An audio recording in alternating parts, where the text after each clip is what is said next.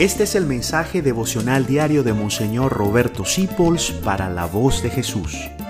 Queremos que la sangre de Cristo no se derrame en vano.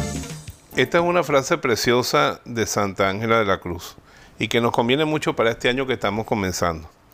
Todo sea en Dios, por Dios y para Dios, y todo sea para agradarle. Qué bonito ese ideal, te hace santo. Desde levantarte, ella lo dice, cuando yo me baño, cuando yo cocino, cuando yo limpio, cuando yo me acuesto a dormir, lo hago en Dios, por Dios, para Dios y para agradarle a Él.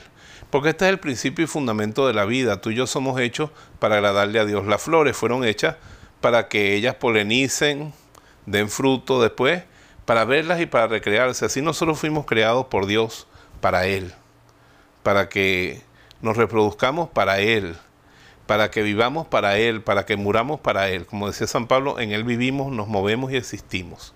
Entonces ofrécele toda tu vida a Dios en este inicio de año y toda tu existencia. Señor, yo quiero vivir para agradarte a ti. Perdóname por las veces que no te agrade, que son cuando peco. Borra eso, Señor, porque yo lo que quiero es agradarte a ti.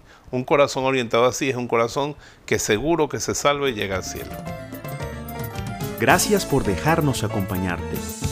Descubre más acerca de la voz de Jesús visitando www.lavozdejesús.org.be.